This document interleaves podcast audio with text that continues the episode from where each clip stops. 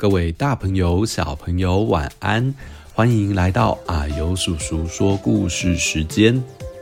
啊呦，我们今天要说的故事是你没想过的仿生学，模仿动物的创意发明。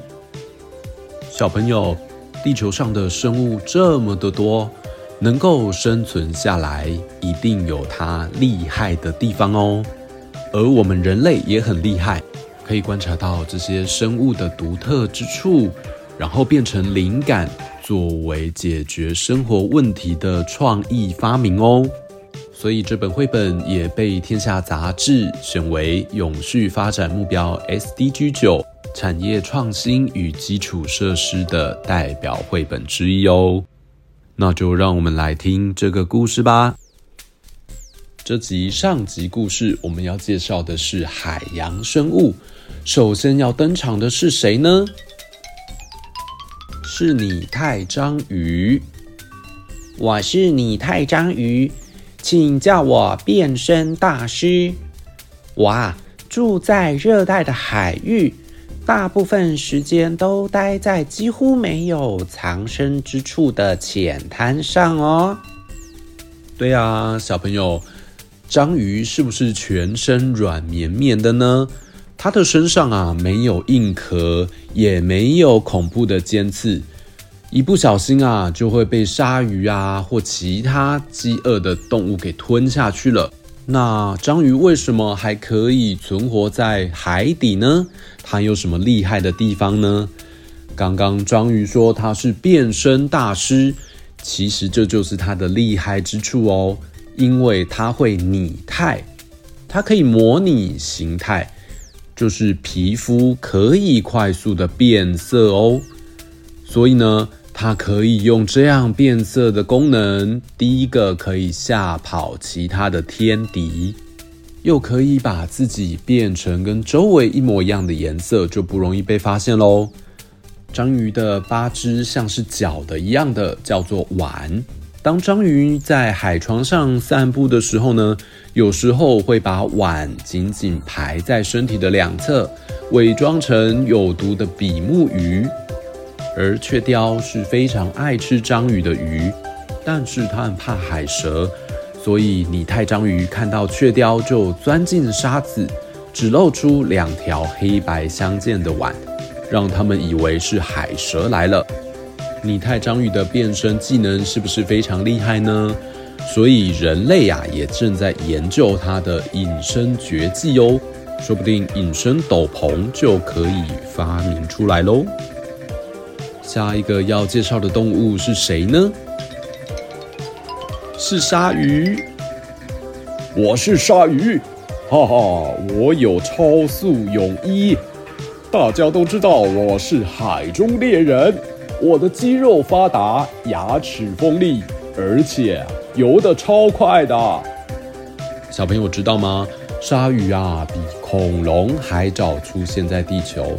大约在四亿五千万年前，鲨鱼的祖先就已经称霸四海喽。从那时候开始，鲨鱼就一直演化出更多的法宝，可以越游越快。那为什么鲨鱼可以游得这么快呢？仔细看看鲨鱼的皮肤就知道了，它看起来啊，好像是又滑又细，其实呢，它很粗糙，像这个砂纸一样。鲨鱼的皮肤布满了微小的鳞片，每个鳞片都刻着一道细沟，水流过身体的时候，阻力就会变小，所以呢，可以让它游得更快。而藤壶或者是海藻。各种会搭便车拖慢速度的家伙啊，就无法粘上它粗糙的皮肤。而人类啊，就想到了几个聪明的点子哦。譬如说，就模仿鲨鱼的皮肤，制造了高科技的鲨鱼装。曾经在两千年奥运的时候引起轰动，因为啊，这种泳装厉害到选手穿上之后。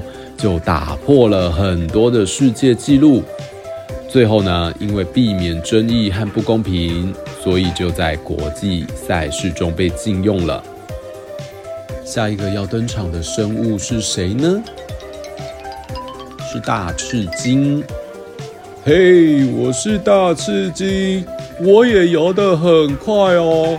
我的身体有一台公车那么大哦，却能像小鱼般优雅地转出发夹弯，也能够跳上半空来个特技翻滚入水，溅出漂亮的水花。对呀，大赤鲸是非常大的海中生物哦。为什么它那么大，但是游得很快呢？因为啊，它的鳍状肢边缘长了一整排凹凹凸凸的隆起，这些隆起会改变水流的方向，降低阻力，让它在水中可以自在轻松地游动。人类刚开始还不懂为什么大赤鲸的鳍状肢要长成这样。仔细研究后才发现啊，无论是在水中或者是在空气中，边缘凹凸不平的扇叶都比边缘平滑的扇叶更有效率。所以，我们人类啊，就把风力发电机的扇叶边缘也做得凹凸不平，让这个扇叶可以取到更多的风力，转动时也更安静。即使啊，只有微风也可以持续转动哦。没想到啊，风扇的设计竟然跟海里的大赤鲸有关系啊！接下来要登场的生物是谁呢？是水母。嗨，我是水母，我是节能的长泳健将哦。我的身体啊，柔软透明。长得很多扭来扭去的触手，看起来啊有点像外星人。全身啊几乎都是水。小朋友，你知道吗？水母啊没有心脏，也没有骨头，而且也没有脑袋哟。可是啊，你知道吗？水母活在地球上已经五亿多年喽。它也是游泳健将，而且啊，它能够用最少的能量就可以游游在大海当中哦。它虽然啊没有游得比鱼还快，通常啊就是随着海浪漂流，但是呢，这就是它的绝招哦。它可以几乎不用能量就可以往前推进，就是因为它的身体是一个钟的形状。让水流进来，缩起来的时候就可以让水流出去，所以身体就可以慢慢的前进哦。它飘得很慢，但是呢，几乎是不用用力的。人类就模仿水母，设计出不用游动的一个软趴趴机器人，让它无声无息的漂流，搜集海里的情报。最后要登场的海中生物是谁呢？是海豚。嗨，我是海豚，我是千音歌手哦。我住在海里，喜欢冲浪、吹泡泡、跳出水面，溅出一大片水花。